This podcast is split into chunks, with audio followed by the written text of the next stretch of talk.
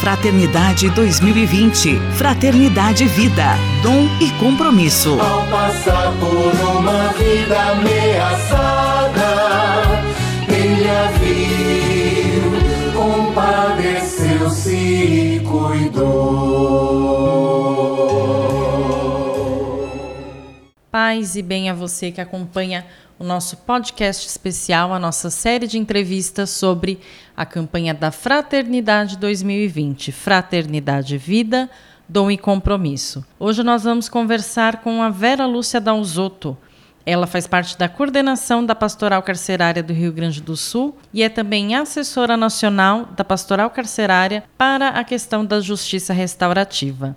A Vera Lúcia é leiga, é voluntária da pastoral e hoje nós vamos falar um pouco sobre a questão da justiça restaurativa. Paz e bem, Vera Lúcia, seja muito bem-vinda à nossa série de entrevistas. Paz e bem, Érica.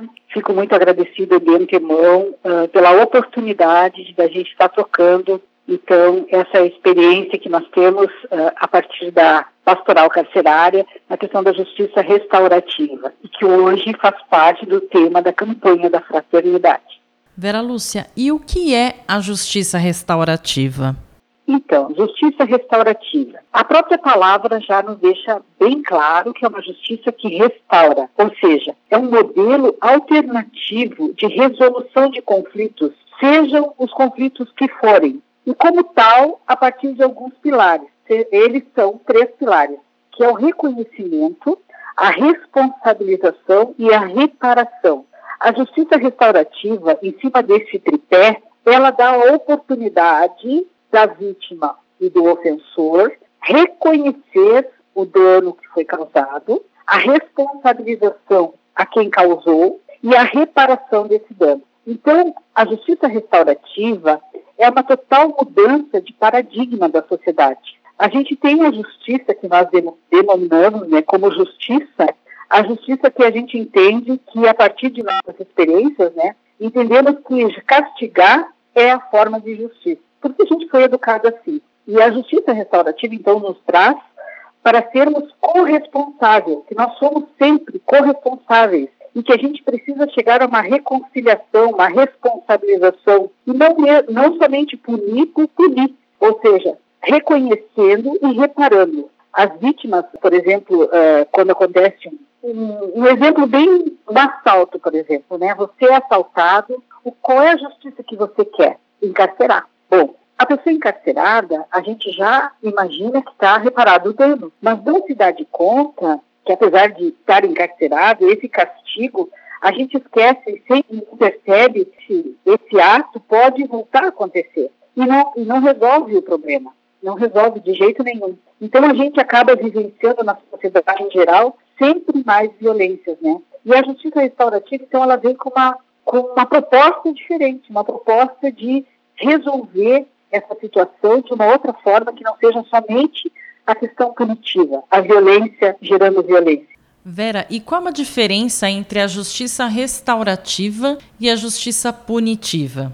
Então, eu vou ainda continuar falando da justiça restaurativa como tal. A justiça restaurativa, ela é muito mais que uma mediação, né? Ela é um, um rompimento concreto do círculo da violência. E a pastoral carcerária, desde 2010, um pouco antes, ela já vem apoiando e investindo nessa prática né, restaurativa. E ela entende que essa é a saída concreta para a gente chegar a um mundo sem cárceres. Como estamos falando pela pastoral carcerária, obviamente a gente fala na, no viés dos cárceres, né, das prisões. A justiça restaurativa, ela é um curso ela, ela, ela se dá através de um curso né, teórico e vivencial que, a partir de uma ótica crítica sobre a cultura punitiva, possibilita as pessoas a lidarem melhor com seus sentimentos, com seus comportamentos, conflitos, violências interpessoais e sociais, que é bem importante saber isso, né? O autoconhecimento das pessoas, o empoderamento, a resiliência, a conexão para desbravar novos caminhos em direção à construção de uma sociedade justa e solidária na perspectiva da justiça restaurativa. A justiça restaurativa é um curso dividido em duas etapas, que trabalha as dimensões cognitivas e emocionais e também desconstrói e re reconstrói conceitos e práticas enraizados nesse modelo de justiça punitiva que nós temos. E a diferença está aí. A justiça restaurativa ela tem um foco totalmente no futuro, não no passado. que a justiça punitiva tem muito isso. Você cometeu um delito, por exemplo, no passado, ela te pune por esse delito e você vai responder sobre aquilo. A justiça restaurativa, ela tem a situação, ela olha aquela situação e ela busca uma saída para o futuro. Então, esse modelo de justiça que nós apostamos e que acreditamos, sem dúvida nenhuma, vale a pena ressaltar que é um modelo que vai nos trazer de volta a paz, a, a construção de uma sociedade melhor, com o rompimento da violência, que está muito intenso sempre mais. E na justiça restaurativa, o crime não é apenas uma conduta típica contra bem, interesse, enfim, mas é uma violação nas relações. Então, vítima, ofensor e comunidade, eles cumprem isso a partir da justiça e é preciso identificar as necessidades que isso que gerou. Então, existe uma, um restauramento um fortalecimento de laços pelo diálogo e pela reaproximação, que nada disso se dá com a justiça tradicional, a justiça uh, punitiva, né? Com a justiça que nós temos aí, trabalhamos com ela e, e que nos uh, define a nossa sociedade, né? A justiça restaurativa, uh, sem dúvida nenhuma, ela é um sopro do espírito, porque ela vem com, totalmente com um olhar misericordioso uh, aquele olhar que o próprio Jesus teve, se nós formos falar uh, na questão de, da nossa fé. O olhar que Jesus teve com Zaqueu, o olhar que ele teve com o samaritano, o olhar que ele teve com o cego de Jericó e assim por diante, né? Um olhar de escuta, um olhar de fato de se colocar junto. Essa é a justiça restaurativa que a campanha da fraternidade está nos apontando e que nós, Pastoral Carcerário, estamos há muitos anos trabalhando, investindo, motivando, apoiando para que de fato aconteça na totalidade. Hoje, no nosso podcast especial, na nossa série de entrevistas sobre a campanha da Fraternidade 2020, nós estamos conversando com a Vera Lúcia Dalzotto. Ela que é membro da Pastoral Carcerária do Rio Grande do Sul e é também assessora nacional da Pastoral para a questão da justiça restaurativa. Vera, você tem hoje uma estimativa de quantas pessoas estão encarceradas no Brasil? Hoje no Brasil, uh, segundo o CNJ, uh, nós temos 812.564 pessoas privadas de liberdade. E dentro desse quadro, nós temos 42.355 mulheres. Nós somos o quarto país no mundo que mais encarcera. E atrás desse encarceramento tem superlotação, reincidência, ociosidade, vidas arriscadas, higiene precária, consumo de drogas, ambiente totalmente propício à violência física, sexual, efeitos sociológicos, psicológicos negativos. Tem muita tortura, omissão, morte, negligência, entre outras e outras coisas que acontecem. Então a gente entende que a justiça como tal e como temos, ela não possibilita de jeito nenhum a recuperação ou da autoestima, nem mesmo ela cuida da dignidade dessas pessoas que lá estão punidas pelo castigo.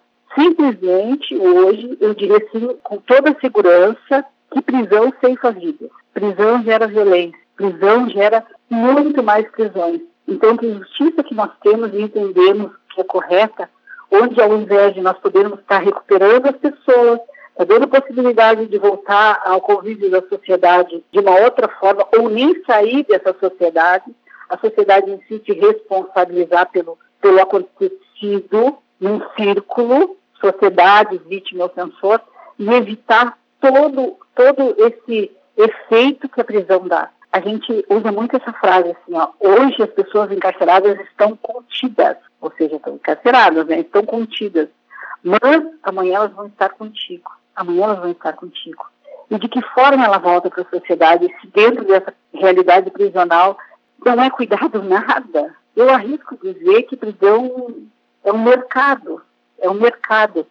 É, eu estou na pastoral carcerária, comecei em 97, pela campanha da fraternidade, inclusive, viu? E desde de 97 para cá, é, não se vê nada de melhora. Se vê programas de leitura e programas e outros programas, mas só se vê intensificação maior de, de danos àquelas pessoas que estão lá dentro. Então, é, como que nós podemos, como ser humano, como uma sociedade, somos todos interligados, nós somos uma rede. E como que nessa rede a gente pode ainda pensar que a justiça como tal, punitiva do jeito que é, E ainda nós clamamos por mais leis, por mais punição, vendo os efeitos que o que tem hoje não respondem às necessidades que nós temos. Nós temos um, um problema social muito grave é, no Brasil. Nós temos um, falta de moradia, trabalho, seriamente. Então, isso tudo é gerador de uma violência. Então, a gente não pode se fixar no, num ato apenas, né? Mas num contexto todo que é gerador de violência, é gerador de encarceramento. E a justiça restaurativa, então, ela vem com esse olhar também e nos faz pensar sobre isso. Então, é, imagina 812 mil pessoas, 812 mil e quase 600 pessoas encarceradas hoje. E nós temos um, um, uma porcentagem muito alta de pessoas privadas de liberdade que são provisórias. Na questão da mulher, a mulher tem direito à provisória com filhos até 12 anos de estar em casa, esperar, esperar sua sentença em casa. Mas a gente vê tudo isso ao contrário no, nas prisões que, que nós visitamos, que nós estamos juntas.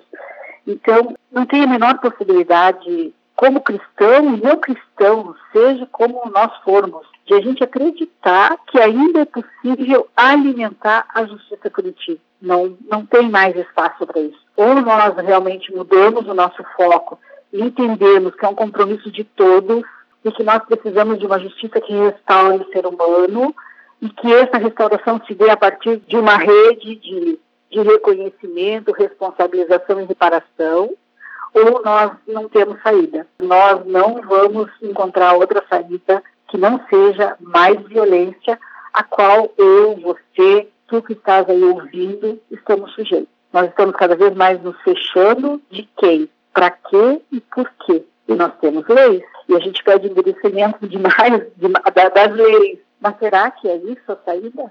Será que tudo que tem de lei, que nós temos de lei a cumprir no Brasil, e tudo que o, a prisão gera, não seria o suficiente? Não, ela é o suficiente sim, mas para gerar mais violência, sem dúvida nenhuma. Prisão, gente, eu, eu digo assim, ó, sem dúvida, com toda a certeza e maturidade do mundo, a prisão é uma máquina mortífera. A prisão é uma, uma masmorra de torturas. A prisão não tem condições do ser humano, não tem como o ser humano alimentar o amor, a fraternidade, o perdão, a misericórdia, ou seja, bons sentimentos num contexto de prisão. É muito difícil, é muito difícil. E nós lutamos para isso, porque a gente está sempre junto, a gente está sempre tentando, de uma forma ou de outra, em sintonia com esse povo, poder estar tá olhando, tendo um olhar esperançoso, mas eu digo que a estrutura da prisão, tanto estrutura física como todas as outras estruturas, não favorecem nada. Então, hoje nós temos 812 mil pessoas presas, privadas de liberdade, e eu arrisco dizer que em muito pouco tempo nós temos um milhão de pessoas, sem dúvida nenhuma. Com a justiça é, do jeito que ela é feita, analisada e definida como tal, é, não temos saída. Cada vez vai haver mais prisão. Se nós não combatermos, ou combatermos, não sei se é a palavra correta, mas se nós não nos unirmos contra tudo isso com uma justiça que restaure. Hoje, na nossa série de entrevistas sobre a campanha da Fraternidade 2020, nós conversamos com a Vera Lúcia Dalzotto, ela que é assessora nacional da Pastoral Carcerária para a questão da justiça restaurativa. Vera, como a justiça restaurativa pode ajudar na redução deste número que é tão alto de encarcerados e quais são os impactos que essa redução causaria?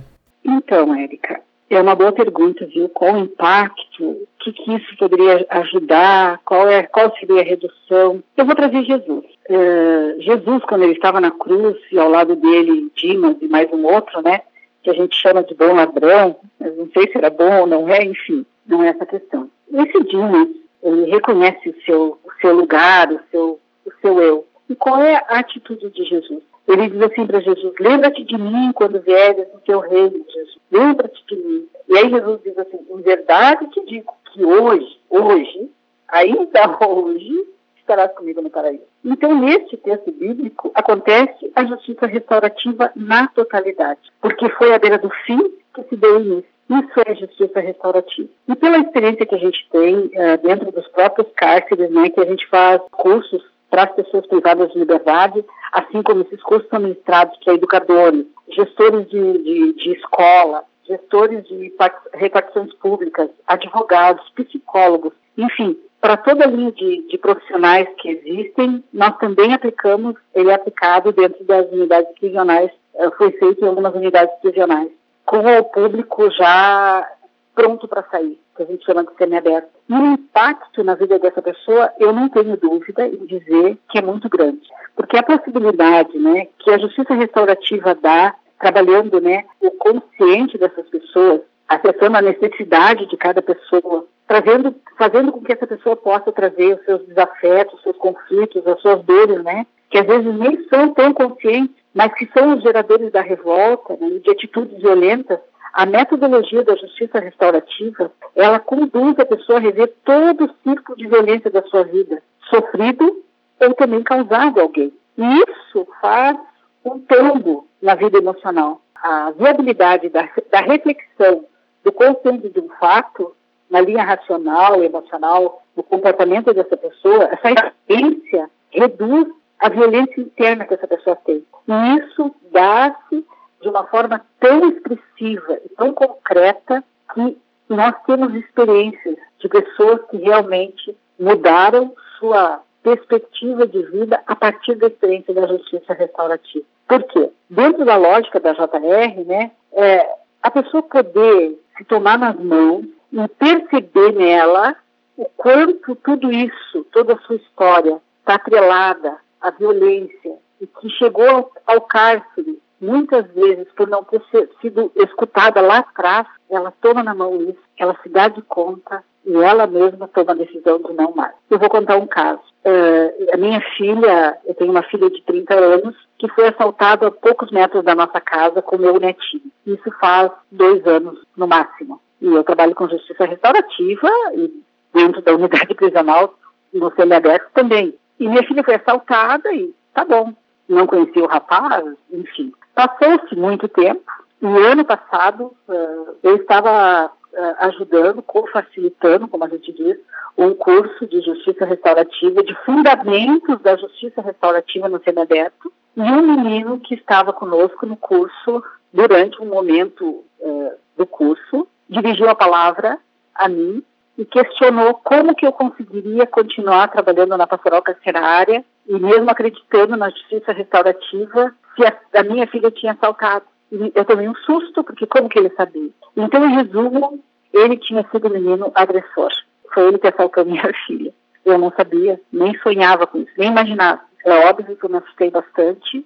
Só que esse menino, então ele contou ele pôde expressar o que acontecia naquela manhã que ele assaltou minha filha, como que foi, o que ele sentiu. E depois que ele falou isso, eu também falei os efeitos que isso causou em mim, como vó, mãe, na nossa família, no meu neto que não saía mais para a rua. E nós conversamos. E a partir disso, esse menino, uh, terminado essa, essa roda de conversa, né, uh, ele se emocionou muito, muito, muito. E ele se comprometeu que ele nunca mais faria isso. Né? Apesar de toda a dificuldade dele, apesar dele ser um menino que estava saindo das drogas, que era dependente químico, mas que esse diálogo nosso mudou a vida dele. Aí eu pensei, né? Não foi o nosso diálogo, mas foi o curso de fundamento da justiça restaurativa que deu essa possibilidade. Porque se não houvesse o curso, obviamente nós não nos encontraríamos, obviamente ele não saberia o efeito que aconteceu na nossa vida e nem nós também poderíamos ter ouvido. Então, o impacto social, ele é visto, é notório,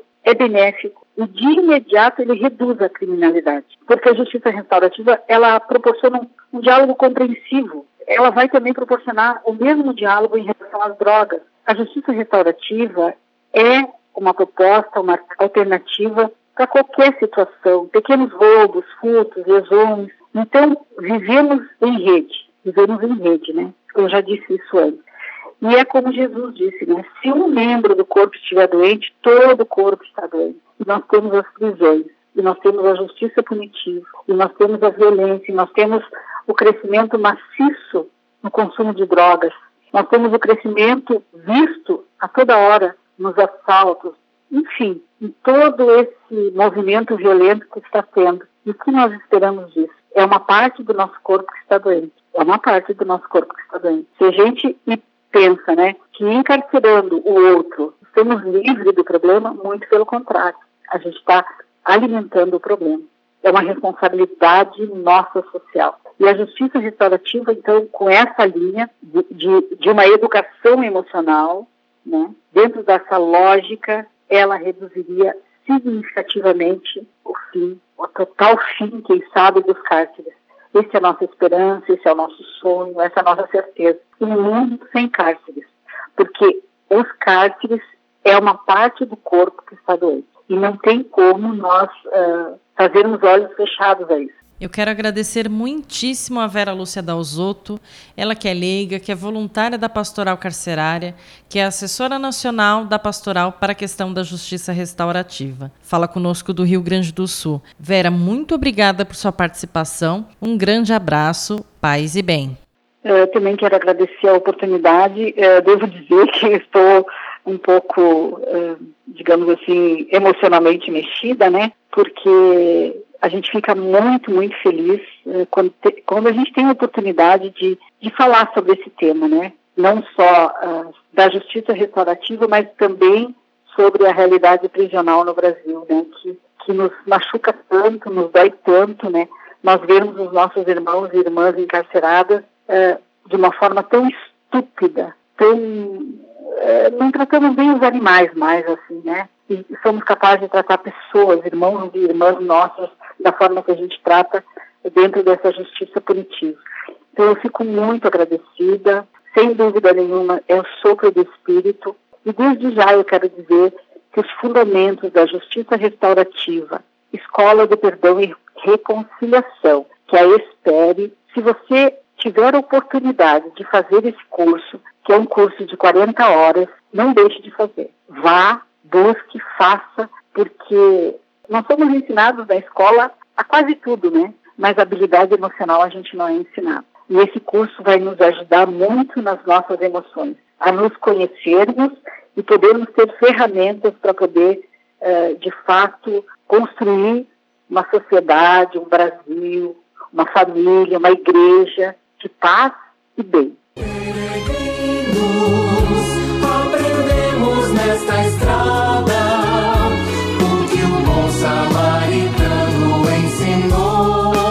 Campanha da Fraternidade 2020. Fraternidade Vida. Dom e compromisso. Ao passar por uma vida ameaçada, ele a viu, compadeceu-se e cuidou.